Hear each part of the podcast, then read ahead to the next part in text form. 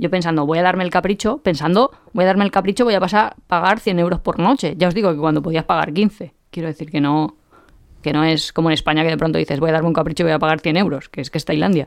Y miramos, me dijo Iván, no, no podemos permitírnoslo. Y yo dije, ¿cómo no vamos a poder permitírnoslo? Y es que cada noche, de verdad, costaba 14.000 euros.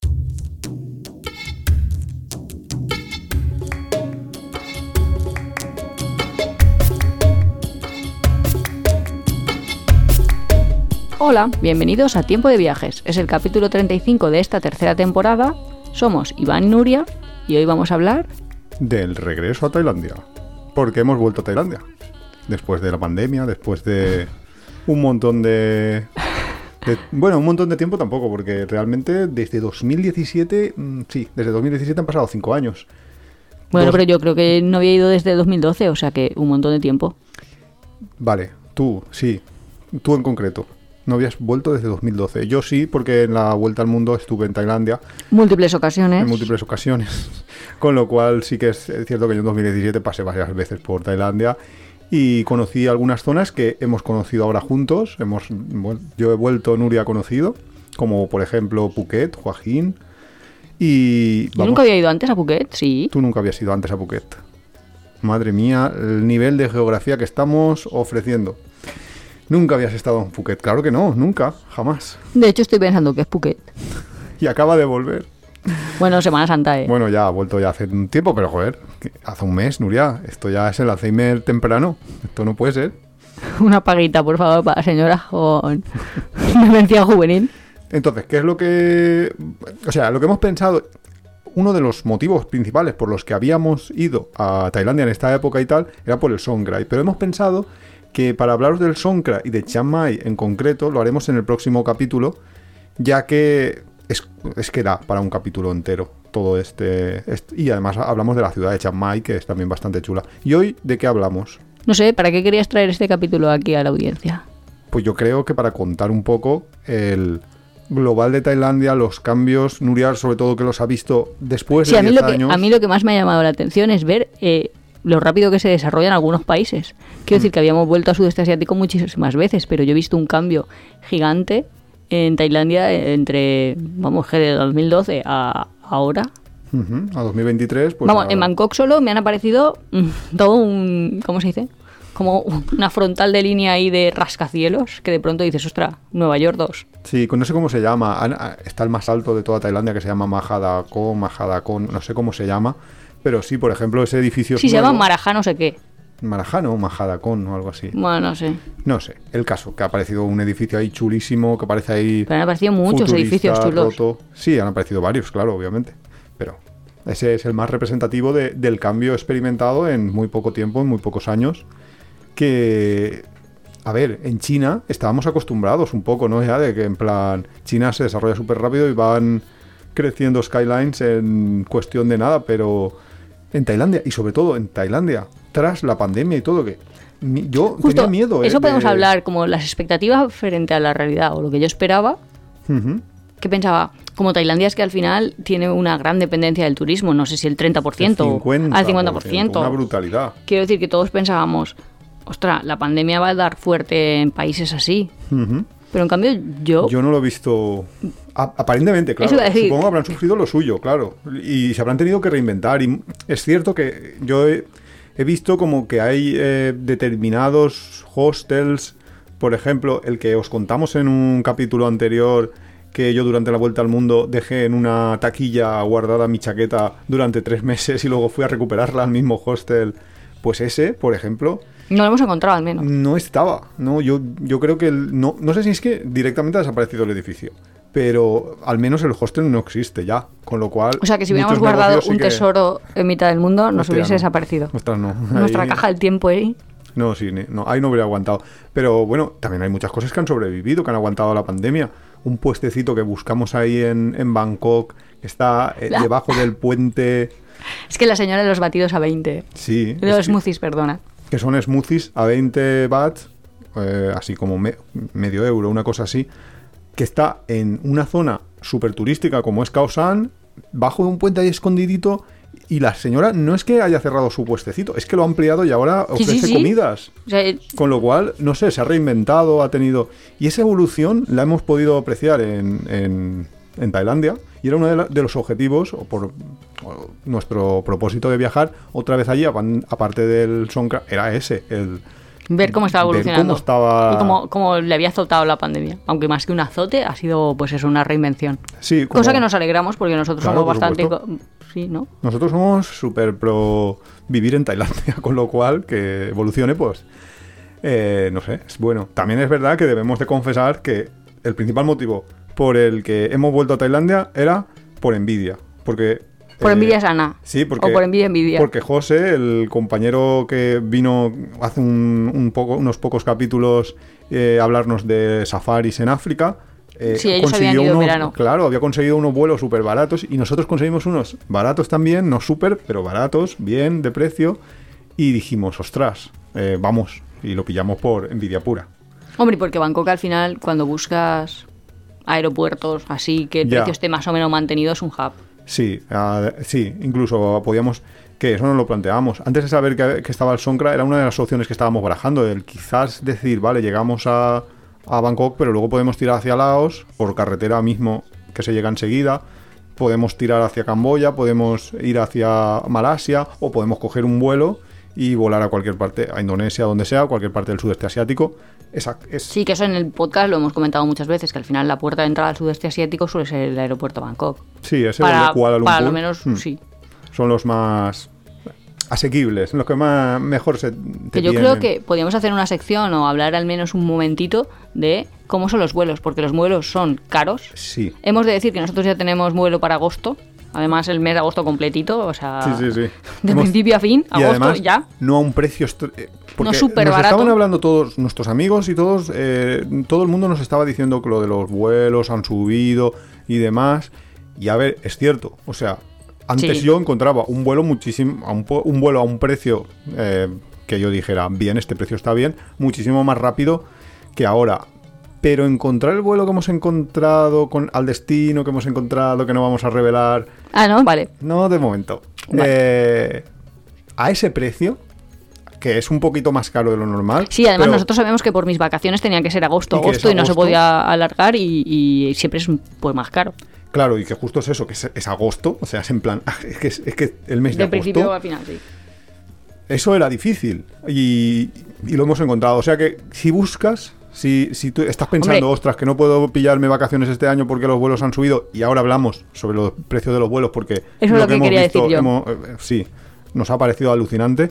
eh, pues que sigas buscando, que, que todavía hay esperanza porque todavía También es verdad que nosotros eso lo hemos opciones. comentado, que nuestras opciones están bastante abiertas. Quiero decir que al final acabamos comprando un vuelo que nos cuadre de precio y luego el destino pues ya no gustará. Claro, es que si dices... no, Hombre, no, a ver, yo, hay destinos que descarto. No, de sí. hecho, muchísimos destinos Obviamente, los descarto. Hay, hay muchos destinos que nosotros descartamos, evidentemente, pero que, que quiero decir que si lo que tienes es un vuelo Argentina, yo es que quiero volar a Argentina, porque yo quiero hacer este verano Argentina, pues entonces a lo mejor lo tienes que pagar, pero si estás abierto a cualquier parte Sí, del que sí, mundo, dice, vale, sudeste asiático entero, eh, o Sudamérica entero. o incluso mundo o entero, o sea, Australia entero, ya. como me gusta el destino, que luego a ver- es verdad que a lo mejor dices, no, yo a Dubai no quiero volar, Es que, no mira, quiero irme de vacaciones. me Sí, lo- parece que estábamos pensando Sí, estábamos lo mismo. pensando lo mismo, ¿eh? O sea, Medio Oriente se llama eso, ¿cómo se Sí, llama eso? Oriente Medio, Oriente Medio. Lo descarto directamente. claro. No solo por el calor, por el calor, por la incomodidad que es viajar, por lo pesados que son, por mi choque Por cultural, cosas. sí. Porque es que Y eso que hemos ido muchas veces, pero Hombre, es que casi siempre tienes que hacer escala allí. Este viaje hemos hecho escala en Arabia Saudí. Que a ver, que sí, que es cierto ¿no? que están diciendo, sí, que Arabia Saudí se está abriendo con lo del el fútbol, el no sé cuánto. pues si eso es abierto, cuando está cerrado no sé cómo será. Cuando estaba cerrado es que no, no te daban un visado. Es que directamente no podías, no podías... Pues si tratan a las mujeres como si fuera el perro. Ya, Más o pero menos. es que eso es así. Pero bueno, independientemente de todo eso, hemos hecho escala en Jeddah. Y hemos hecho cuatro vuelos. Porque hemos ido desde Barcelona hasta Jeddah, desde Jeddah hasta Bangkok y luego de vuelta, Bangkok-Jeddah y Jeddah y Jeddah Barcelona. Barcelona. Todos los vuelos con la aerolínea Saudia, que es la, la de la Arabia Saudí. Que no es solo que no es patrocinado, sino que creo que me pagan un viaje Sí, y no sé si vuelvo. eso, exacto. Porque a veces hemos ido con Qatar y súper bien. y con Emirates y con sí. Turkish y con todas súper bien. Pero Saudia... Pero Saudia da mucho que desear porque, primero, bueno, yo evidentemente, si la diferencia es de más de 100 euros, voy a seguir volando con Saudia porque por, por precio. Pero si puedo evitarlo, si son 30, 40 euros, yo me pillaría otra compañía, Claro, sinceramente. Emirates es mucho más cómodo. Es un- ma- es que muchísimo más cómodo y además, no sé, es otra sensación, porque es que con Saudia parecía que estábamos volando con un Ryanair. Es que daba la sensación Ryanair. Y eso que hemos ido comodísimos en tres de los cuatro vuelos, por lo que ahora comentaremos y que comentamos sobre el precio de los vuelos. Pero es que, por ejemplo, los sistemas de entretenimiento a bordo, las pantallitas estas de, con películas, la mitad no funcionaban. Nuria se tuvo que tragar un vuelo de 8 horas o no sé cuántas horas Ocho sí. sin pantallita porque no funcionaba. Eh, Ah, y encima llamas a la azafata para que te lo solucione o algo y dice, "Mm, te lo apago, te lo vuelvo a encender y, Y esperemos que va. Y tú, no, no, esto no va a funcionar así. Y claro, obviamente no iba. Claro. Luego que no son no son súper simpáticas. Es que yo estoy acostumbrada, claro, estás acostumbrado a nivel simpatía, Ya, servicialidad, sudeste asiático, y te cuentas un nivel medio este, ¿cómo se llame? Medio que dices, madre mía, poco más y me pegan. O sea, no, no me pegan, pero yo que estoy acostumbrada a que me respondan a todo que sí, que bien, que lo que yo quiera y con una sonrisa y dándome las gracias, que es como que el otro es ahí de pesada que me estás contando. Ya quedaba así un poco pijillo, pero bueno. No, no Hombre, para nada. poquito, poquito. Pero no me digas que no son mucho más amables los No, de tailandeses. O sea, yo la, la única aerolínea que yo he visto que sean tan. No sé cómo decirlo en castellano, en inglés sería rude. rude, Ya. Es la de. La de Sí, son Aeroflot, secorros, ¿no? La Aeroflot, que es. La rusa. Que son. Sí, que es por su carácter, pues supongo yo que tienen el carácter este de. Sí, que es en plan de chicas y sonreír es gratis. Pero sí, sí, eh, no, no, no los vi yo muy Que simpáticos. es en plan, ¿qué zumo quieres? Y tú, eh, relajación, ¿sabes? Que estoy cansado. Y esa es otra, el, las comidas. La comida a bordo, peor que he comido yo en mi vida con Saudia. Sí, Pero no, yo eso no, ¿eh? Yo nivel que me he dejado muchas comidas. O sea, yo Yo no lo veía mal, pero también, no sé. mm, muchas comidas me he dejado. Y no, no sé, no estoy encima. A mí me tocó en el último vuelo, en el de Barcelona, me tocó al guarro en- al lado. Pero no cuentes eso en el podcast. Voy a contar eso en el podcast. ¿No lo cuento? No, no cuentes. ¿No lo puedo contar? Nada, voy a contarlo. Yo lo voy a contar. Me tocó un indio. Un indio pijo. Un indio vestido de Valenciaga. Ah, esa, es otra. Que todo el- Bueno, ¿cómo va la gente vestida de los aviones? Eso da para un podcast entero. entero. Bueno, pues me tocó el indio mm, Valenciaga y, él y su mujer. En una fila de tres. El indio de Valenciaga en la del medio. Vale. Ahí todo perfecto. Y van en pasillo, menos mal. Yo estaba en el pasillo, menos mal, eso digo yo, porque si, si llego a estar en la, en la de. Ventanilla, En la ventanilla vomito. No, es que vomito directamente.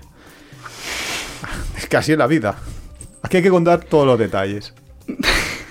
El Y caso. si yo estoy en un podcast, Paramos. escuchando un podcast, y alguien me cuenta lo que vas a contar, yo le digo, mira, no, no te escucho. Yo estoy aquí del coche al trabajo este, yo quiero aquí entretenerme. Los que no quieran escucharlo, que adelanten dos minutos. Venga, va, en dos minutitos Adelan- lo dos minutos. hacer. Dos minutos así de musiquita, ta, ta, ta, ta, adelantáis. Os lo quitáis los, los auriculares durante dos minutos y ya está. Disclaimer. Va a la guarrería del indio. Prepararos para el choque cultural. Sí, fue un poco el choque cultural. A ver, a- nosotros hemos viajado a India. Yo no, no, no creo que sean los indios. No, es verdad, es ese indio. ese eso es cierto, eso es cierto. Bueno, nosotros hemos viajado a India y hemos visto muchas cosas y eso yo no lo había visto. El caso es que yo me siento en mi asiento asignado. Los indios estos, los, la pareja esta, llega más tarde, todo bien, hola, bien, ¿qué tal? No sé cuántos, muy bien, dejamos las, la- las mochilas arriba y nos sentamos todos ahí. Bien, hasta ahí todo correcto. Eh, enseguida, como vinieron de los últimos, enseguida des- em, nos preparan para despegar el vuelo y todo, y todo bien. Cuando ya estamos ahí em- empezando a despegar, con el cinturón atado, Nuria ya se había dormido, por supuesto. Eso ya, por supuesto. Es que yo siempre me duermo antes del despegue. Sí, no, sí, sí. Desde luego, si alguna vez hay una emergencia, te tendremos que despertar para, para, para que salgas. El caso, que cuando estamos ya ahí atados, yo ya no me podía mover ni nada, el indio coge su dedo índice derecho y lo mete en sus narices. De ahí no salió, salvo para respirar un poco, no salió hasta más o menos cuando iban a traer la comida. Yo dije, mira, que traen la comida. Salió de ahí y volvió a entrar enseguida. Porque es que, que, a quería- ver. el, el indio quería ir al baño. Se fue al baño, no sé qué haría en el baño, pero volvió con más ganas. Y yo dije, mira, yo no puedo comer así. Yo me di- le dije a Nuria, mira, yo, yo esto no puedo, Nuria. Es Yo que te cambio el sitio, que yo soy capaz de que, abstraerme. eh, claro, yo le decía Iván, yo- y eso lo he contado yo en el podcast. Si yo puedo meditar, yo puedo, pongo mi mente en blanco y yo pienso lo que yo pienso y ya puede pasar en el mundo lo que quiera, que yo estoy ahí a mi, a mi mundo. Iván, no. No te puedo y es que decía, no no, quiero hacerte esto". pasar por eso. Y yo decía, pero pasar por qué si yo ignoro al de mi lado, si yo. Sin, sin ningún problema. Pero él no sé por qué se lo tomaba ahí como a la dramática. No, la dramática Y no. yo- ese, ese señor pero era claro, pero vosotros imaginaros la escena. Yo me acabo de despertar y van, no puedo seguir así. Yo pensando, pues es un vuelo de otras 8 horas o 7, no sé cuál Sí, no, eh, sí, 8.5, ese era- ese 8.05, era sí. 5, 5 horas. Este era el de Barcelona, era el último, por Vale, suerte. Pues imagínate, un vuelo de 5 horas llevaríamos como hora y media y iba, no puedo seguir así. Yo, pues si estamos en un avión, no puedes hacer otra cosa. O sea, esto es non-stop, ¿sabes? No, no hay hu- huida posible. Y yo, bueno, pues te cambio el sitio. Y él, no, no quiero hacerte pasar por eso. Y yo, "Pero ya, pero es que me- me estás incomodando más contándome que no puedes seguir así, que no puedes hacer nada, que no quieres comer, porque Iván tenía asco y quería Claro. vomitar. No, es que, es que yo ya estaba. Y encima no habían, no habían asientos. eh, había muy, muy pocos huecos libres. Y yo estaba que en plan, no puede ser. Me fui a hablar con. Porque Con- mira, voy a hablar con, con un azafato de estos. Y me fui a hablar ahí con, con un azafato. Le dije, mira, me pasa esto. Se lo expliqué todo. Eh, el hombre me miró así con cara de resignación y dijo, vale, vale, eh, no te preocupes, dame 10 minutos que estaban preparando ahí para, para pasar las comidas y bebidas y tal. Dame 10 minutos y ahora te digo. Y yo, vale, en fin, a ver lo que me ha... Total, que me dijo, vino a los 10 minutos y me dijo, mira, vete al asiento no sé cuántos. Y el asiento no sé cuántos era uno de los buenos, era un asiento de, Salida de emergencia. de salida de emergencia. Con lo cual, yo dije, menos mal, mira, por una parte me ha venido súper bien porque voy a estar en salida de emergencia, que voy a estar más cómodo, y por otra me deshago de la asquerosidad esta. A ver, yo tengo que decir en defensa del señor que yo no creo que estuviera ahí como tocándose los mocos. Yo es que sí. ellos tienen Yo sí lo no, vi. de A- verdad. a y, menos de y 10 todos los viajeros que nos están escuchando van a empezar a entenderlo. En muchos países hay como una adicción a los inhaladores que, que tienen ahí sus inhaladores esos de supermenta, no sé cómo decir, es que no lo sé muy bien realmente qué es lo que inhalan. Vivaporú, que digo yo, eh, en pintalabios nasal. Sí. Y, y están todo el rato oliendo eso. Entonces Claro, yo creo que cuando no lo huelen, tenerlo, notan o sea, algo raro. ya, pero- pero pues no sé, se lo habría dejado al chaval o lo tendría pero- arriba o yo no sé qué narices le pasa, pero notaría algo ¿qué raro. hacía? ¿Se, se tapaba la nariz para no oler No, esa no cosa lo rara? sé, no lo y sé. luego cuando, Yo cuando cuando- así, moviendo el dedo de izquierda a derecha en forma de Y ya está. Hasta aquí, Iván. Ya. No puedes hablar más del moco, del indio ni de Cristo que lo fundó. Cada uno con lo suyo. Lo que os quiero decir es, si te vuelve a pasar, yo prefiero cambiarte el sitio y pasar del de mi lado No, que no, que tú me estés dando la tabarra. No. Buah, votarlo en comentarios. Porque es que de verdad, tener un marido de no lo soporto, no lo soporto, era muchísimo más incómodo. De verdad, parecía un niño de 5 años. Yo, venga, va. Yo creo que estaba un poco potroso ahí, que no se aguantaba ni él porque ya volvíamos y él no se hubiera quedado más tiempo. Yo sí me hubiera quedado más tiempo. Pero no era por eso. Era porque. eh, ¿Qué haces? O sea, yo, yo es que no sé qué, qué puedo hacer con el indio. Es que. Pues lo bueno de los indios es que hablan bien inglés, le puedes decir perdona, pero, Pero, no si, le, es pero socialmente... si le miraba así y él se ocultaba, metía, Sí, eso era verdad. cogía su mano izquierda y tapaba su cara y luego iba con la derecha otra vez a meter. Bueno, pero esto decía, pretende "No puede ser un ser". podcast de viajes, así que nos centramos en diferencias culturales de la gente que hay en el mundo, porque eso a mí en los, en los aeropuertos me llama bastante la atención, porque claro, a ver, dentro de mi simplismo del mundo, pues yo a veces me creo que todo el mundo es occidental, ¿sabes? O sea, que todo el mundo va coña. con pantalones, jerseys, chandals o cualquier cosa. Pues no. Pero claro, cuando te empiezas a mover, empiezas a ver las distintas variedades de Claro, y es modelo. que- Además de los indios que van con sus tuniquitas estas, que de hecho a mí en la India me riñó una señora porque dijo, se te ve la rodilla. Y yo pensé, señora, ¿a usted se le ve las tetas? O sea, no offense, pero vamos a ver, tienen ahí la sábana esta enrollada, no sé cómo decir, el sari este puesto, que, que se lo ponen que no se lo cosen, vamos, que es un trozo de, de tela enrollado. Vale, y que yo me tapo las rodillas y de eso te molesta mucho, pero que te das cuenta de como los cambios culturales. Pues cuando íbamos en el avión, en la ida, En la ida que nos coincidió porque todo esto es que empezaba el ramadán. no sé, empezaba, Ramadán, acababa o qué, mitad, pero sé. no. Pero la Ramadán. cosa es que cuando tú vas con estas compañías, cuando pasas por encima de la Meca, pues claro, Ah, te bueno, dicen, sí. te diriges a la Meca, estás sobrevolando la Meca, y entonces ahí, Hagamos una oración Sí. que hizo el profeta. Y te- Mahoma. y te- sí, sí, sí, te ponen una oración ahí en mitad del esto. Que bueno, que eso vale bien, no, no tengo ningún problema. Bueno, ni con lo otro tampoco. Pero lo que nos pareció súper curioso es que, claro, mucha gente que vuela a Arabia Saudí vuela para hacer su viaje a la Meca, porque eso lo sabréis todos, supongo yo, ¿no? Que los musulmanes, como una de sus Sí, hacer la peregrinación para Claro. salvarse, para entrar al cielo. o- Para poder entrar al cielo, una de las cosas que tienen que hacer es esa de, de ir alguna vez a la Meca. Entonces, claro, como hay distintas eh, sectas musulmanas también y de todo. Creo que se llaman corrientes religiosas. Que- eh, sí, pero bueno, nosotros lo de hacer amigos y eso, hacía tiempo que, que no hacíamos el caso. Que una de ellas es la de. No, bueno, es la de no. Es una que hacen ese viaje enrollados con una sábana y ya. Es que como, dije, pero "Hostia, en no verdad es rollo vuelo nudista". Jesucristo Superstar, ¿sabes? Que va ahí una mezcla entre Tarzán y Tarzán tapado. O sea, quiero decir, como que llevan ahí el taparrabos ese sábana blanca y luego una sábana echada por encima, así. Sí, sí, que todo lo Es que Tarzán fantasma y así van por, por ahí. Y era maravilloso porque había, eh, cuando nosotros hicimos el check-in en Barcelona, había dos que yo no sé si venían de, no sé, no sé de, de dónde vendrían, pero venían de algún sitio porque no hablaban español. El caso es que ellos eh, iban con esa especie de túnica enrollada, una sábana enrollada en su cuerpo y no llevaban maleta. Claro. Era maravilloso. Iban solo con eso, no facturaron nada, les dijo la de Fatafata. Pero nada, no, no tenéis. No, nada, No, vamos de nada. peregrinación, nada, muy bien. Maravilloso. Y tú, venga, con una sábana y el taparrabos, vamos para adelante. Claro. Y entonces eso nos, nos pareció sorprendente a la Esos, ida. luego, burkas, que ya estamos acostumbrados a ver. pe- o sea, acostumbrados a ver, ya hemos visto muchos más. No, hombre, sí, que muchas veces, claro, con Emirates y con otras compañías también hay mucho, muchos burkas y demás, aunque he visto menos que en otras, en otras Yo creo que las he mm, visto súper modernas, ¿eh? O sea, me van de occidental y luego se me pone el burka encima y con Ah, sus sí. cosas doradas y Ah, sí, sí, a ti te pasó, ¿no? En un baño del... Sí, sí, sí. Pero que van todas de Prada, Dolce Gabbana y, bueno, así, marquitas de estas. Que no son marquitas, que son marcazas. Y, eh, en serio, las tiendas de los aeropuertos compran ahí como si fuera Mango Zara, quiero decir. Pero lo más alucinante de todo, y es lo que os queríamos contar, ya 20 minutos después, es los tres vuelos. El de ida Barcelona a Jeddah, el de Jeddah hasta Bangkok y el de Bangkok hasta Jeddah otra vez.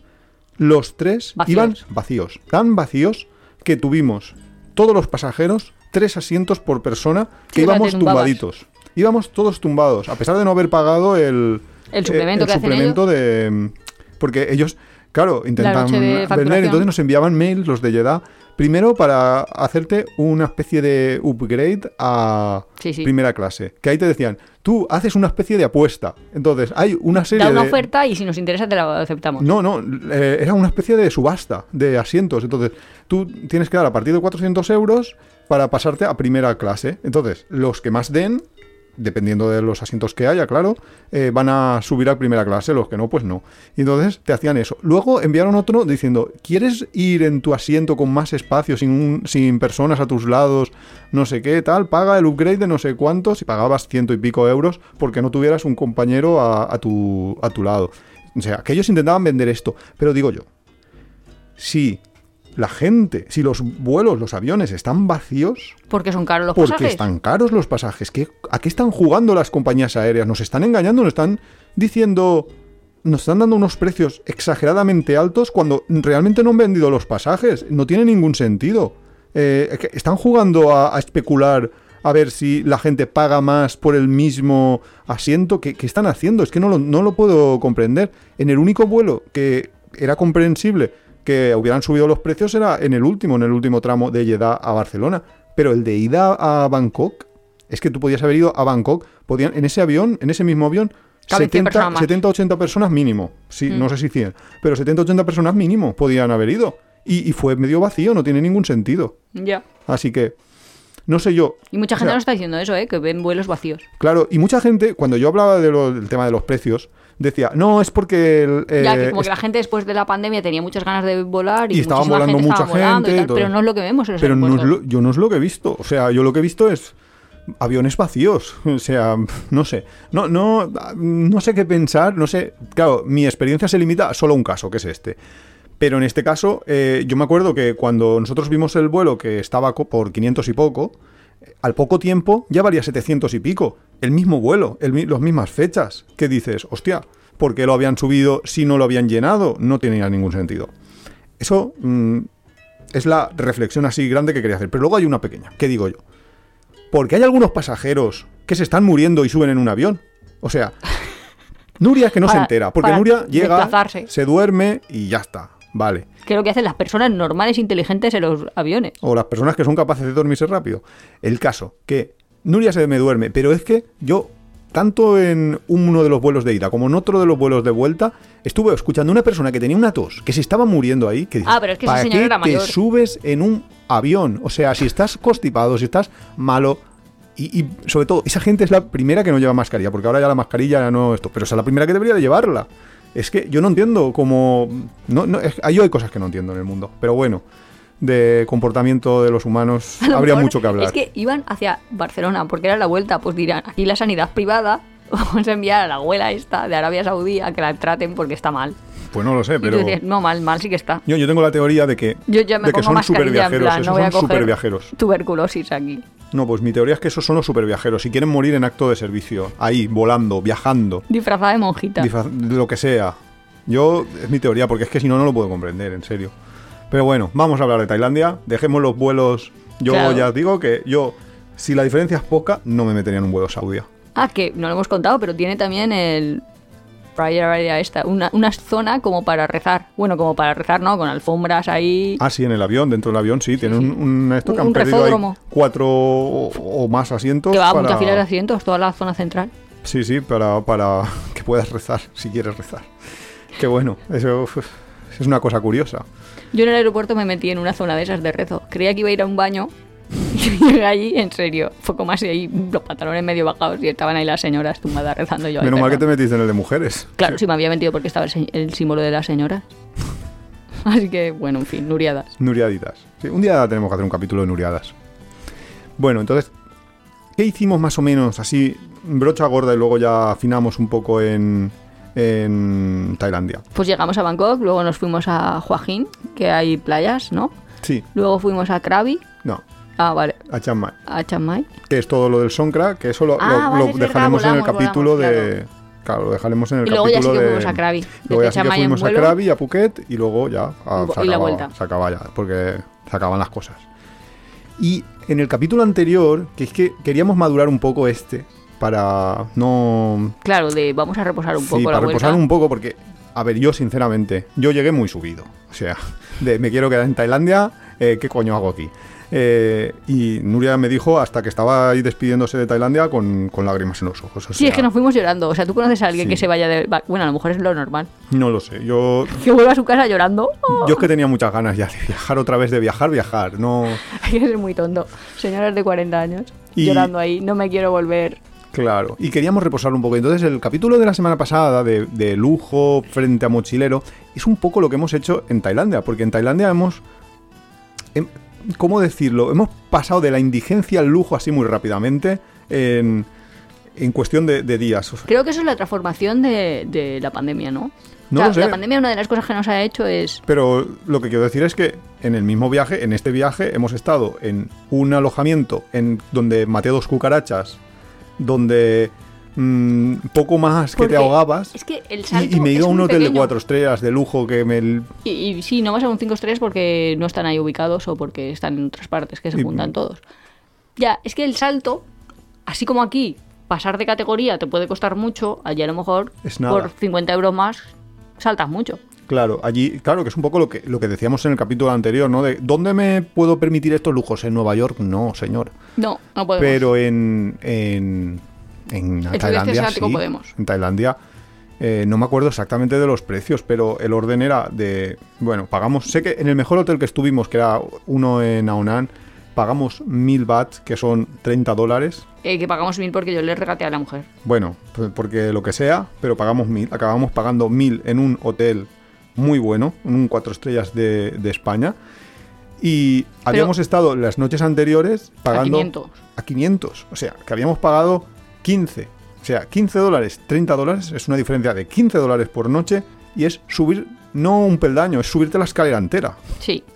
También es verdad que en Tailandia a veces pasan cosas raras, porque ese hotel empezaba en 2.400 y yo le dije, si estamos tres o más noches, ¿cuánto cuesta? Y me dijo, te lo puedo dejar a mil. Y dije yo, vale. No, Claro. no, de hecho dije, me lo tengo que pensar. ya, y te lo pensaste rápido.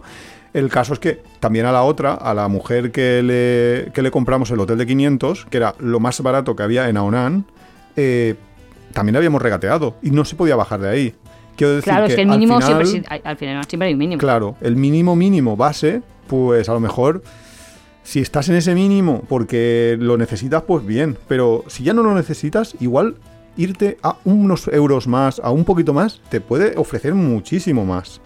Claro, obviamente no- también vimos en Aunan también hay, bueno, en Riley, que es una peninsulita que hay un, un poquito más allá, que se va con una barquita y tal. Allí hay un hotel que costaba, ¿cuánto? 14.000 la noche. Pero 14.000 euros. O sea, es Euros. que de verdad yo la otra vez me quedé con ganas de haber dormido en Riley. Y no dormí porque no me acuerdo cuánto, cuánto costaba. Y dije, va, esta vez quiero dormir ahí porque me gusta, tal, me he quedado con las ganas. Yo pensando, voy a darme el capricho, pensando, voy a darme el capricho, voy a pasar a pagar 100 euros por noche. Ya os digo que cuando podías pagar 15. Quiero decir que no, que no es como en España que de pronto dices, voy a darme un capricho y voy a pagar 100 euros, que es que es Tailandia. Y miramos, me dijo Iván, no, no podemos permitírnoslo. Y yo dije, ¿cómo no vamos a poder permitírnoslo? Y es que cada noche, de verdad, costaba 14.000 euros. Y, y lo veis, y no es un hotel en el que tú pienses, me va a costar 14.000 euros una noche, porque es que si no, directamente no me lo planteo, ya está. No, A eh, ver. bueno, es un primera línea. Vale, sí, pero que eran cabañitas, o sea, cabañitas eran casas, en a ver, era una villa en primera línea, pero Sí. aún así 14.000, A 14.000 ver. que paga Shakira por irse de vacaciones o qué? Piensas, ¿Tú sabes lo que son 14.000 piensas, euros? va a ser caro, pero no piensas, va a ser jodidamente caro. Pero claro, Es que yo, yo no me imaginaba que la exclusividad era eso, porque la tampoco es exclusividad tan, tan es eso, es que tú no te lo puedas pagar para que tú no molestes a Shakira. Es justo Ya, eso. será eso porque otra cosa dices, pues al final es una casa. Al final, sí, el servicio de ese hotel no, no va a ser excesivamente diferente al que tú tenías en el tuyo de cuatro estrellas, por el cual pagabas 30 dólares, porque no puede serlo. O sea, es que tampoco vas a tener ahí cinco personas rodeando tu casa para limpiar la primera mota de polvo que aparezca. Es que no puede ser. O sea, no, no. Ya, no sé. La cosa es que no me pude permitir. Yo pensaba, me puedo permitir lo que quiera si subo mi presupuesto. Pues no. No, hay cosas que son impermitibles. No las puedo permitir. Claro. Bueno, la cosa es que transitamos ahí durante todo este viaje entre la indigencia viajera y el lujo, no solo en eso, también en los transportes, por ejemplo, porque eh, yo, mira, cuando fuimos a Joaquín, pillamos, porque también es verdad que estábamos ahí en un momento, bastante momento estrés, porque pillamos, el Sonkra para ellos es el año nuevo, es como la fiesta, que esto hablaremos ya la semana que viene. Entonces pillamos en un momento en el cual muchos tailandeses se mueven y nosotros queríamos ir en tren.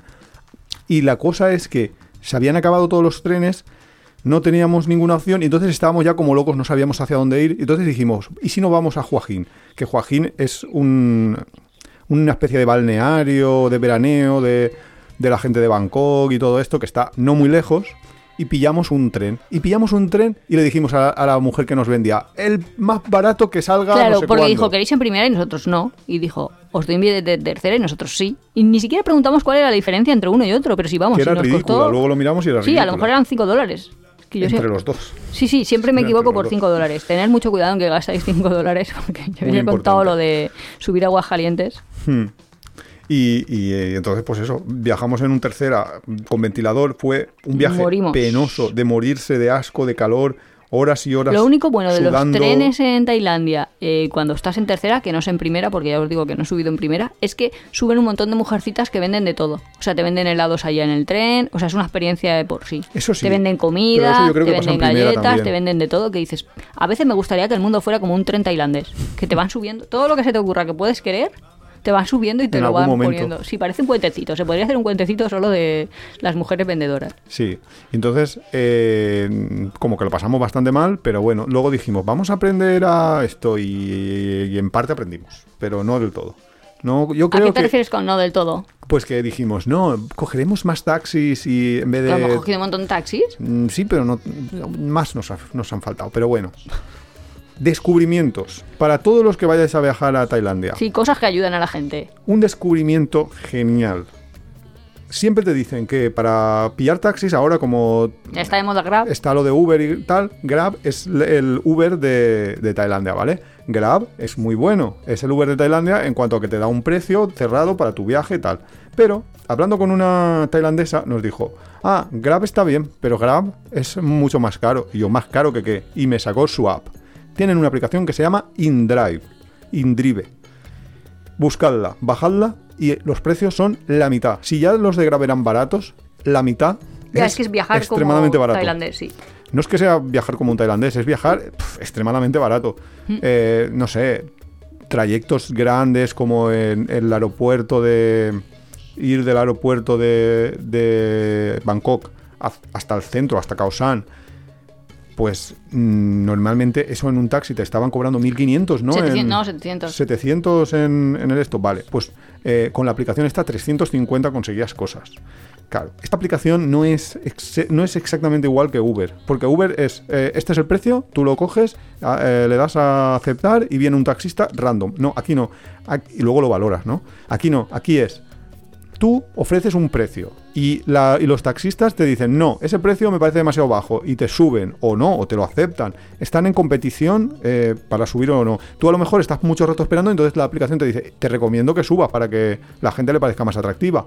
Entonces tú subes un poco el precio o sabes que es un juego ahí de como si fuera una subasta hasta que alguien coincide, machea con tu precio y entonces eh, el taxista viene. Tú además Pero es muy eliges... rápido, ¿eh? Que tampoco es que estés Sí, sí, no que esté- no es sea que a una lo mejor locura. tú dices 105 y te dicen 150, 135, 125, 130 y tú dices, ah, pues le acepto el de 125 y ya está, ya hemos acabado. Sí, que al final pues es, es un juego, pero, pero es un juego rápido. Es lo mismo que antes se hacía porque de toda la vida y se puede seguir haciendo, por supuesto, paras un taxi y le negocias un precio en directo.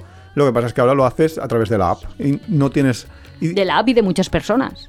Porque antes tú tenías que negociar con una Con un persona. taxista Tú ahora solo, compites exacto. con muchos. Entonces, si alguien te lo quiere hacer, o va en esa dirección, o le interesa, yo qué sé. Es que al final es encontrar. a Claro, alguien que le es encontrar a quien le interese.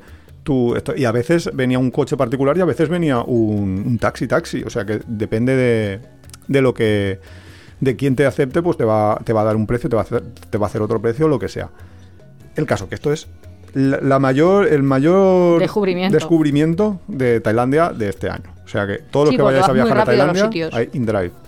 Vas muy rápido, claro. Es que. Claro, porque el autobús a veces también va bien, que eso también ha sido un descubrimiento con respecto al 2012, porque yo me acuerdo haber ido en Bangkok a Chatuchak y que me parecía una excursión de toda la mañana llegar hasta el mercado Más que ese. un descubrimiento, es que en es que- 2012 no existía Google Maps. No tenía, bueno. Google Maps no tenía los mapas de los autobuses y ahora sí. Y ahora sí. Pero aún así, si quieres ir en autobús, pues claro, tienes que hacer la línea de autobús. Obviamente, no es como un taxi que te lleva a ti directo. Si tiene que hacer su rutita, que a veces da ahí como una vuelta y todavía no ha salido del barrio. Sí, luego eh, hay una aplicación que se llama Via Bus, que yo la había visto recomendar ahí por algunos youtubers y historias.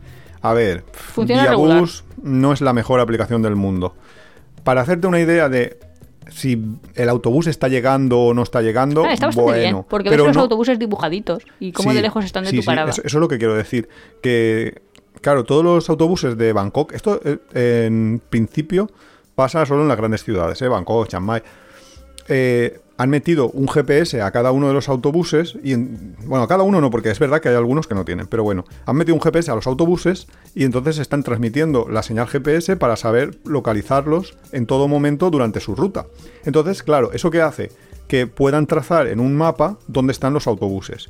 Eso está muy bien en esta aplicación porque en esta aplicación te enseña el punto exacto donde está el autobús. Entonces tú, bien, tú ya ves si está viniendo o si no está viniendo y entonces es mejor que busques otro autobús alternativo. Pero esta aplicación, las rutas que te da no son precisamente las mejores. En Google Maps te da mejores, mejores rutas y mejores combinaciones porque Google Maps a veces te dice, mira, es que caminas 10 minutos y, y coges y a- otro y ahorras un y vas un montón. montón, sí.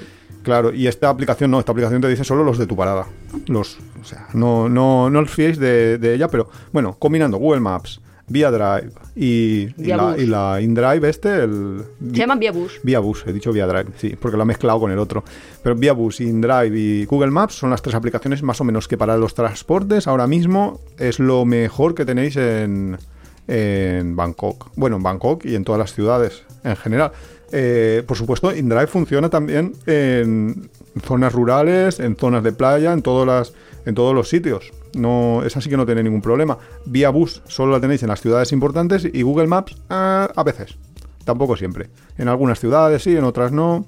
A veces no funciona nada bien, como un día que nos envió en Bangkok a...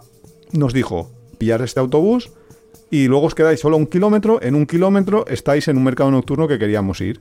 El Y- del avión. y- sí, y eso lo hacíamos caminando. En el mercado del avión, eh, no sé cómo se llama en, en tailandés, pero vamos, eh, se llama el mercado nocturno del avión, Aircraft Night Market. Y entonces, eh, es verdad que pillamos el autobús y nos dejó un kilómetro, pero Es que Iván me dijo, es allí. Y yo le dije, es imposible. O sea, creía que me lo estaba diciendo en broma. Y porque es como el película Blade Runner, ¿habéis visto estas autopistas que se cruza una autopista por encima de otra autopista? También estaba el río, no sé, que me dijo, hay que ir allí, yo, ¿cómo vamos a ir aquí pasando por arriba de las autopistas? Me no lo está dicho nivel- Google Maps. Claro, porque es que Google Maps no me hace bien el plano. Si de pronto está a otro nivel una autopista que me pasa por arriba, pues a ver lo que hago. Así que nos quedamos ahí como un poco atrapados. Dimos una vuelta por el barrio que la gente ya nos miraba como diciendo, ¿esto dónde van? Sí, porque pasamos tres veces por el mismo sitio, ya a la tercera vez ya la gente te mira el puente, raro. bajando el puente. Y es que había, básicamente lo que pasaba es que eh, había un río y solo se podía cruzar por un puente. Ese puente era una autopista y ponía una señal gigantesca y claramente de que No, es que podían ir los peatones y no íbamos a pasar porque pasaban los coches a unas velocidades increíbles. Entonces, después de desesperarnos de decir, no hay ningún puñetero autobús que nos lleve, cuando sí que lo sabía, pero no me los marcaba Google Maps, pero lo sabía. Cuando ya pasó todo eso, Nuria se le ocurre, pero no hay una cosa aquí que se llaman taximotos, mototaxis, y vio a un señor que tenía una moto y que iba con el típico chale- chaleco de, de, de taxista de moto. Y empezó una negociación. Ah, para ver cuánto nos costaría Claro, cruzar porque- ese puente. Porque claro, era ir a un puente. kilómetro. Entonces ahí, porque Iván ya estaba a punto de volverse. Bueno, de hecho Yo se enfadó un montón. es que porque desesperado es que porque Google Maps me había fallado. Justo decía, es que me ha engañado Google Maps. Y yo, bueno, vale, va, pero ahora ya estamos aquí, hay que buscar soluciones y no buscar problemas. Y entonces le hablé ahí al taxista y me dijo, no, porque vale 30, o sea, 60, 30 cada uno. Y yo le dije, pero no podemos ir los dos en la misma motito. Bueno, cuando yo digo yo le dije, todo esto era gestual. Sí, porque Así que allí no hablaban fuimos. nada de inglés. Pero también hemos de decir que cada vez habla más gente inglés. Habla Sí, muchísima verdad, gente inglés, ¿eh? Y ha habido un cambio eso. muy grande. Sí, de hecho, van a hacer que- la expo esta en 2028. Ya no sé Que si. ahí en- volvemos, ahí volvemos a Ya, Tailandia, ya lo habíamos pensado. Bueno, pero no lo sabía la audiencia. Sí, en 2028 volvemos a la expo. Tras la expo de, de, De. Sevilla 92 y Shanghái 2010. 2008 creo que fue. 10. Le Ah, ponen pues un- 10, sí. 2010, vale. Vamos, porque tengo un cuadrito y lo pone. Pues a del 28 volvemos a, A la Tailandia. 28, que ya no sé si es en- O sea, que tenéis que votar. Porque todavía. por- todo el mundo ponía. Ah, que no está- no, no, todo el no mundo está ponía decidido. Phuket 2000. Ostras, es ah. Phuket, ¿no? Phuket 2028. A, a- a votar. A votar, A votar. a ¿Cuánto votar. cuesta votar? Yo, yo voto tres veces. Las que haga falta. Y nada, fuimos ahí los tres en la moto. O sea, el señor conductor de la moto, Iván y yo. Claro, imaginaos tres Sin, adultos. sin cajo ni nada. O sea, Claro, eso es- a fue divertido. loco. Nos Tres costó un euro.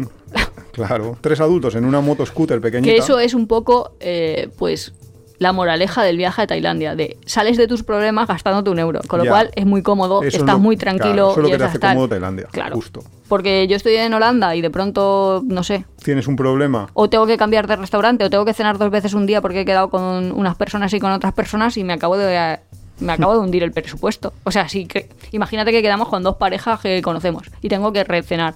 O sea, una vez con unos y una vez con otros. Pues que me acabo de gastar 360 euros ahí, 90 por cabeza cada una de las cenas. Eso en Tailandia, pues No me acabo de gastar 7 euros. Ah, pues muy bien, vale. Claro. Mañana volvemos a quedar. Es muy cómodo, ¿eh? Tailandia, la verdad es que todo el que no haya ido, nosotros lo recomendamos encarecidamente. Hombre, claro, eso siempre lo hemos recomendado. Que, que debo recordar que en la primera temporada, para quien se ha incorporado más tarde, tenemos dos capítulos de Tailandia. Uno sobre viajar a Tailandia por primera vez y otro sobre las playas tailandesas, sobre todas las zonas de playa. Explicamos un poco ahí como una visión general de dónde puedes ir en, en Tailandia a las playas. También hemos de decir que Tailandia está llena de turistas. Hay muchísimos turistas Y japoneses. eso que faltan los chinos. Esa es lo que iba a decir, pero te has adelantado. Pero hay Soy muchísimos turistas japoneses, muchísimos turistas surcoreanos Sí, y muchísimos turistas indios. Sí, sí, a mí me sorprendió lo de los indios, ¿eh? porque yo lo de los japos y los coreanos me lo esperaba, pero lo de los indios. Lo malo de los. Bueno, y además westerns, o sea, quiero decir que también hay. Lo malo es que dan propinas a un nivel que creo que van a empezar a subir los precios muy rápidamente. Pero eso fueron los rusos más que nadie, ¿eh? Que Ah, también eso, hay lo- muchos, eso también hay un montón de rusos que dicen, rusos pero en la, no están de zona, guerra. en la zona de Phuket y Joaquín. ¿Cómo? ¿Qué digo? Pero los rusos no están de guerra. Yo Sí, creo que la guerra solo es para los pringados ahí Sí, lo, pero que quieren hacer que los europeos pringuen, pero el mundo en No, no. general está desarrollándose, A las creciendo. siempre van los mismos, los pobres, y los pobres no van a estar viajando por Tailandia. Eso, eso teníamos que, que dejarlo claro, sí que es verdad que la gente gasta dinero de forma que va a hacer que las cosas se encarezcan, yo creo. No lo sé, yo no pero estoy tan tampoco, seguro, también es verdad que hicimos esa comparativa de han Y- aumentado los precios y no, han aumentado no los han precios. aumentado. No, no significativamente. A lo mejor en en 10 años, pues, mm, una cosa... eh, a ver, las comidas. Comidas. Nosotros que aquí hemos transitado también entre el lujo y el... Y, el- ¿Y el la viajera. Pero las comidas de la calle siguen siendo los mismos precios. Tú Sí. puedes comerte un plato de pad thai en Kaosan en la calle por 40 y está buenísimo. Y que es un euro, ¿eh? Un euro. Y antes también lo podías hacer por un euro, por, por ese mismo Pero precio. claro, ya tiene que ser en la calle y tal. De normal, en un restaurante te va a costar 120. Sí, en un restaurante ya subes un poco, ¿no? Subes a 120 cuando es un restaurante, ya luego cuando ya subes de nivel, que ahora hablamos, eh, porque hemos ido a estrellas Michelin, ya puedes subir hasta los 6 euros, 7 euros, etcétera, hasta donde quieras, porque en Tailandia hay hasta 3 estrellas Michelin que valen cientos de euros por persona. Pero ya, pero es que en Europa también cuesta eso. Sí, ¿Cuánto sí, por costará supuesto, un restaurante de también. tres estrellas Michelin? pues depende del restaurante, pero también hay. Y nosotros muy hemos caros. visto menciones. Estoy pensando menciones en Francia. En España, en, en Ujú. España, ¿no? Y en Sí. Francia. Y costaban como 100 euros también. Sí, y sí. eran menciones, no eran estrellas ni siquiera. Exacto. Entonces, eh, ¿han subido los precios? Mm, creo que han subido los precios de las cosas caras, más caras. Porque sí que es cierto que hay un. como. Hay una, es- un estrato, una capa de tailandeses que tienen mucho dinero, que tienen más dinero que la mayoría de los europeos. Sí. Y esos gastan a saco también por otra cosa, porque como el resto de las cosas, el resto de servicios, la electricidad, el comprar una casa, etcétera, etcétera, les sale tan barato, aunque Pues si- capital si, tú disponible. ganas, claro, si tú ganas 5.000 euros al mes en Tailandia, pues te sobra un montón de dinero para, para lujos y entonces pues vas a restaurantes carísimos, vas a lugares súper exclusivos, etcétera. Entonces eso sí que ha subido, yo eso sí que lo veo que ha subido. Pero las cosas baratas, las de las que si quieres ir barato a Tailandia, puedes ir, no han subido para nada. Eh, transporte, lo de los taxis, los autobuses. Los autobuses en Bangkok cuestan 8 bahts. 8 bahts. Ya es, que es verdad, era muy barato. 20 Y a veces eh, con aire acondicionado el doble. Sí, y cuando es con Te aire decías, uh, que acondicionado, voy a tener que pagar 16, madre mía. Y es como Claro, es nada. tres es- billetes, un euro, ¿eh? Claro, es, es bajísimo. Los taxis ya lo hemos dicho. eh, la comida, todo esto es pues la, de la calle y los puestos así de restaurantes más o menos normalillos. Es súper barato. Luego cosas ya como de, del propio viaje, de, de lujito de masajes y cosas así. Está exactamente igual que en 2017, que yo esto sí que lo recuerdo bien. Un pelín más caro que en 2012, pero igual que en 2017 no ha subido, no ha subido nada. Eh, hoteles, hoteles, es que hoteles te puedes dar lujazos sin que te haya subido mucho los precios. O sea que, en general, a nosotros que nos decían, porque hablamos con una, con una alemana y nos dijo, no, sí, que me ha dicho unas amigas que han estado y que tal, y que han subido mucho los precios allí. No lo hemos notado. No, no lo hemos notado. A lo mejor sí, si vas en un viaje corte inglés a sitios como muy top. No, no, y pues alquilar mejor motos sí. tampoco es más caro. Es que costaba lo mismo. 3 euros, no, no. por 200 siempre, sí. No, no, alquilar motos 4, 5 euros máximo y, y no, no, no, no se nota para nada la subida. O sea, no, o sea, que eso significa que no ha subido. Claro, si no lo notas, es no, que es que no ha subido. Exacto. Entonces, ¿se puede, ¿se puede ir a Tailandia como un país, un destino muy barato? Sí. ¿Mochileros pueden ir a Tailandia muy cómodamente? Sin duda. También. Sin duda. Mm, yo, personalmente, no he notado nada de aumentos de precios ni, ni nada. O sea que, si alguien tiene alguna prueba en contra, Que no lo hagas a ver. que no lo hagas saber. Sí que es cierto lo de lo que decía Nuria al principio un poco de que han, han crecido muchos edificios, muchos centros comerciales con ropa de lujo, pero es que eso no es del viaje. O sea, que a mí alguien diga, no, es que ahora hay muchas tiendas de, de Prada, de Dolce sí, Gabbana, y no sé que qué. la es gente que las compra- hay, pero, pero- no, eso no es del viaje, eso pues, es porque hay gente Pero es que los asiáticos, allí. yo antes siempre pensaba, pero ¿quién compra estas cosas? O sea, yo creía que, no sé, que un bolso de, no sé, que un monedero de 380 euros no se lo compraba nadie. Pues ahí se lo compran, pero vamos, que tú entras a la tienda y entre el rato que estás en la tienda, Que- pero también es cierto que casi todos los que están ahí son o coreanos o japoneses que viajan con muchísimo dinero. pero Y gastan muchísimo. que comprar muy rápido. sí, Luego lo que sí que hemos visto, que eso me llamó bastante la atención, es en algún mercado la policía confiscar todo, o sea, cuando Ah, sí, las sí, falsificaciones parecen cosas buenas. auténticas, viene la policía y cierra el, eh, cierra el chiringuito. Sí, lo, lo vimos esto en Phuket, en un mercado nocturno en Phuket. Y Que nos me llamó sorprendió bastante la atención. Porque lo habíamos de hecho, leído. me llamó la atención leído. en plan, uy, te debería de haber comprado bolsos ahí. Así es, Nuria. que nosotros lo habíamos leído esto y dijimos, ostras, esto no, no puede ser verdad, porque justo mucha gente viaja a estos países, pues justo Como para comprar esas falsificaciones. falsificaciones. Y a ver, la policía sí que cerraba los, los sitios, pero siempre, siempre, siempre ten- No, pero es que hay como dos sitio. tipos, ¿eh? O sea, los falsificados bueno, que parecen y falsificados y los falsificados que parecen normal. Que eso también me raya a mí muchísimo de, bueno, si yo me tuviera que comprar un bolso con lo mal pensada que soy yo, quiero decir, en la propia tienda de... No te creerías que es verdadero. Claro, es- en plan, a ver si me están aquí tangando. No sé, que una maleta cuesta delante de nosotros un coreano se compró una maleta y se, se gastó como mil dólares, ¿sabes? Que no me parece una tontería una maleta vacía mil dólares. Ya, claro. 980 o algo así, pero vamos, que Y una cosa que me ¿se acaba de pareció- mil dólares una maleta. Una cosa que me pareció tienda- súper curiosa fue cuando en la tienda esta que estaba cerrando la policía, eh, la, la mujer que trabajaba allí, tú en, España, sonriente. claro, en España tendrías una mujer que estaría ahí casi cayéndosele las, lágrimas. Y la mujer estaba ahí sonriente como diciendo, bueno, mira, me han cerrado la tienda, nada, la primera ¿qué mañana. pasa? Sí.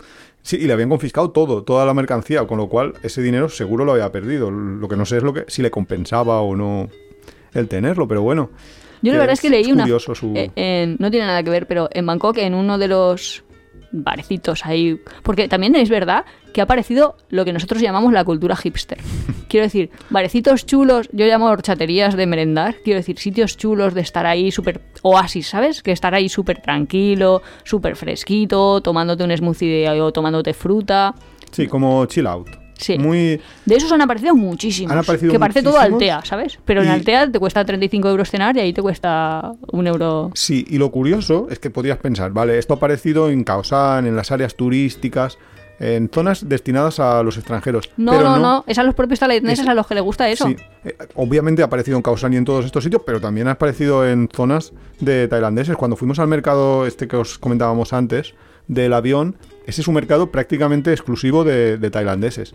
Había conciertos, o sea, tenían- tiene una especie de mercado nocturno y alrededor del mercado nocturno han puesto como unas naves de, para, alojar conciertos y demás. Y había como cuatro o cinco conciertos a la vez, de distintos géneros musicales mezclados. Había desde heavy metal ahí bastante fuertecito, hasta cantantes así rollo eh, Korean pop, K-pop.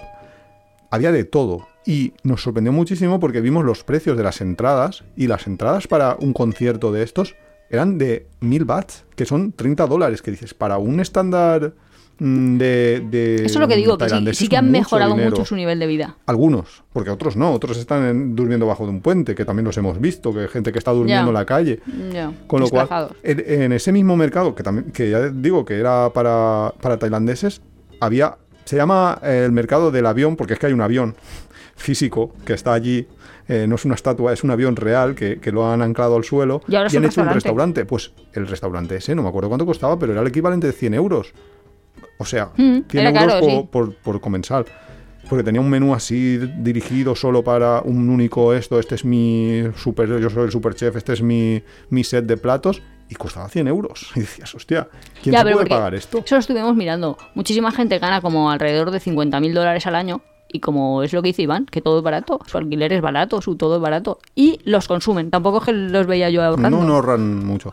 En, ese, en, lo que vimos nosotros, claro. Es que luego habría que hacer un estudio Sí, sociológico sí, para. ahí no sabemos más, pero para tal. sí que se les veía como que yo he vuelto a España y digo, madre mía, la gente está toda pobre, la gente está ahí hablando de cuánto cuesta el papel higiénico, cuánto cuesta el supermercado, cuánto cuesta el no sé qué, que me están estresando eh, estas dos semanas aquí ya presionándome y allí pues no le veo a la gente, Sí, no, no estaba. no la veo ahí que, sufriendo, bueno, que, ¿eh? Por supuesto tendrán sus problemas y habrá muchísimo, muchísima gente que, que no se va a me ha poder. encantado ver cómo en nueve años ha cambiado tanto, o sea, nueve no, en once, ¿no? En 11. En once años ha cambiado tanto. 11, casi 12.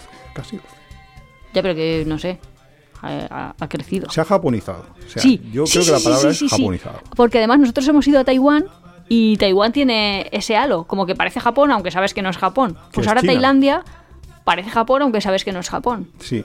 Está limpio, hablan inglés, eh, es muy cómodo. Que por supuesto turistas. todo esto siempre va por zonas. Obviamente Sí, sí, en Bangkok se nota esto muchísimo. En Chiang Mai no se nota. Ya mm, Chiang Mai también tiene sus barrios o sus zonitas con cultura hipster, pero, Pero hay no muchísimo tanto. hipster, ¿eh? En Phuket por, también hay mucho porque también hay muchos muchos expats y muchos extranjeros. Sea, eso es verdad, pero también habrá sus zonas poco turísticas o poco desarrolladas que no van a tenerlo, que eso mm, está claro. ¿No? Yo, vamos, como lo vi. Que por ejemplo, Aonan, Aonan ha sido el cambio, yo creo, más grande de todos, porque Aonan. Es que había mujercitas. nosotros- cogi- Cuando fuimos en 2012, iba yo con mujeres recolectoras de crustáceos, quiero decir, personas que esperaban a que bajara la marea para coger mejilloncitos, pechinitas, no sé cómo se llama, y, y hacer comida en los restaurantes. Y ahora es que no me veo a las mujeres que tienen un restaurante en Aonan mm, marisqueando. Quiero Claro, decir, que es que son más ricas que yo. Claro, es que yo me acuerdo que nosotros fuimos a Onan y era como un pueblecito de pescadores, era un sitio A ver, que sí, que ya estaba ya, ya era turístico, era lo más turístico que había en Krabi, pero era pues muy poco muy poco desarrollado, tenía un cierto desarrollo. Yo me acuerdo que enviamos, por ejemplo, a José que hablábamos antes, le dijimos, sí, ve a Unan, estaba muy chulo, no sé qué, no sé cuántos. Y claro, cuando él vino, le digo, ¿cómo? Esto. Claro, lógicamente, porque nosotros no nos lo imaginábamos que hubiera cambiado tantísimo en tan poco tiempo. Ahora, Es que ha cambiado a muchísimo, ¿eh? Es, claro, ahora Onan es el equivalente a Kuta en, en Indonesia. en Indonesia, en Bali. Que, a ver, te puede gustar. A, mí me gusta, ¿eh? yo sinceramente, a mí me gusta el, el ambiente este. Pero también es cierto que es una super urbanización de mm, turismo a saco, es Benidorm. Mm, No sé. eh, es lo que a mí me- la impresión que a mí me dio. Y por cierto, hablando de Benidorm, yo eh, en Phuket, claro, yo cuando estuve en Phuket la primera vez estuve solo en la playa de Patón un poco tiempo porque tenía que esperar a que me dieran el visado, porque estaban tramitando unas historias que algún día contaré si no las he contado ya, que creo que no. Eh, entonces estuve un poco tiempo ahí y no vi nada más que un poquito de la playa de Patón cuando estuve en Phuket.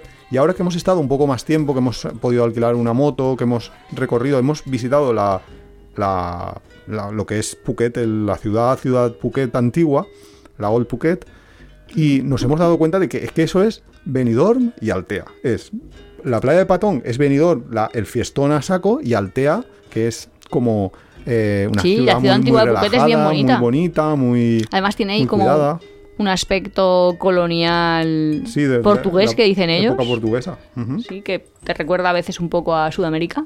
Y es raro verlo allí. Sí, Y está bien chulo. Pero que lo que quiero decir al final es que Phuket, por ejemplo, eh, a ver, mucha gente tiene la imagen de Phuket de fiesta. y Ya, es de que a lo porque mejor no va, Patón, y a porque- lo mejor no va porque lo, lo descarta, no le gusta, pero hay más. Claro, es que yo, oferta. yo cuando fui a Phuket, yo fui a conocer eh, Phuket y yo pensé, o sea, yo busqué, ¿dónde hay que alojarse en Phuket? Y me dijeron, la playa de Patón. Pero no, no, ahora hay muchas más opciones en, en la ciudad vieja en, de, de Phuket. Te puedes alojar y, Y está estás en bien. una zona muy chula, que sí que es cierto que no tienes playa, pero bueno, con la moto, porque yo sí que recomendaría que en, en Phuket, en la isla de Phuket, estés donde estés, te pilles una moto en media hora te has metido en cualquier, en cualquier playa que quieras. Que más o menos, pues, es recomendable. Yo casi que recomendaría más Old Phuket que Patón. Pero bueno, cada uno que elija donde quiera. ¿Y qué más cosas contarías de, del cambio de Tailandia? Hay un cambio brutal que ha experimentado Tailandia y que todavía no hemos comentado cuando ¿Qué? se está acabando ya el capítulo. ¿Las comidas? ¿Las comidas han cambiado en Tailandia? ¿En qué han cambiado las comidas? No. La marihuana, que la han ¡Ah, legalizado. verdad! Uy, pues eso lo tenemos que contar en el próximo capítulo, eso es largo. No, eso yo creo que lo podemos contar. Tampoco, bueno, no sé, a, a ver qué quieres contar. Pues básicamente ellos han hecho como de su debilidad una fortaleza o algo así, no lo sé. Han decidido salir de la, de la crisis potenciando el turismo. No hemos dicho que han ido muchos coreanos y han ido muchos japoneses y tal. Pues ellos lo que han dicho es, pues ha- hagamos un Ámsterdam sudeste asiático. Aquí es legal, han, han puesto Y 80.000 no tienditas de no venta de eso, marihuana. No solo el legalizar, el eh, legalizar el consumo, sino que han legalizado la producción, con lo cual, claro, obviamente en una Eh, sí. zona de selva como esa, como es toda Tailandia, pues la producción es brutal. En vez de Entonces, café han dicho, ah, pues al que a la gente le gusta consumir marihuana, Claro. pues nada, legalizamos la marihuana. Y hay campos felices. brutales de Pero no se ve mucha gente, iba a decir, no se ve mucha gente como borracha ni tal. O sea, no se ve gente... Borracha sí, borracha de alcohol sí, de Sí, pero que drogadas y de... no lo ves ahí como ve- gente drogada. No. No. sé cómo decir. También es que es marihuana, Pero no sí que es es que es cierto. heroína. Sí que es cierto que, mm, a ver, la imagen Pero jóvenes hay. Sí, que, que consumen sin duda. Ya, ya- y de hecho han aparecido como que estarían ahí, estarían ahí y estarían en las sombras un montón de tailandeses. eh, ¿Rastafaris? Sí, alternativos iba a decir yo. Tú le dices Rastafari, pero más o menos entendemos eh, que están vendiendo y que tienen locales de consumo, porque no sé exactamente cómo está la ley, pero creo que solo puedes consumir dentro de locales, etcétera, etcétera. Lo que a mí me ha parecido más sorprendente respecto a anteriores viajes es que antes el símbolo de Tailandia, lo que más veías por todos los sitios, era Buda. Eran eh, pues imágenes de Buda de distintas maneras, etcétera, etcétera. Y ahora ves más hojas de marihuana que Budas. Y eso es una cosa increíble y que ha pasado en nada sí, de sí, es que la idea que se tiene en el sudeste asiático de Tailandia es la permisividad sobre el consumo de marihuana. Ahora, claro, Sí. ahora. Que yo antes diría que estaba eh, más o menos reticente a que en España se legalizara bueno, todos los movimientos que dicen que la van a legalizar porque pensaba que Parece que aumentaría está el parada consumo en el Congreso o y algo bla, así, bla, bla, bla. Pero ahora lo pienso y digo, pues sí puede atraer un montón de turismo. Pues no sé, no lo veo como tan mal. No sé.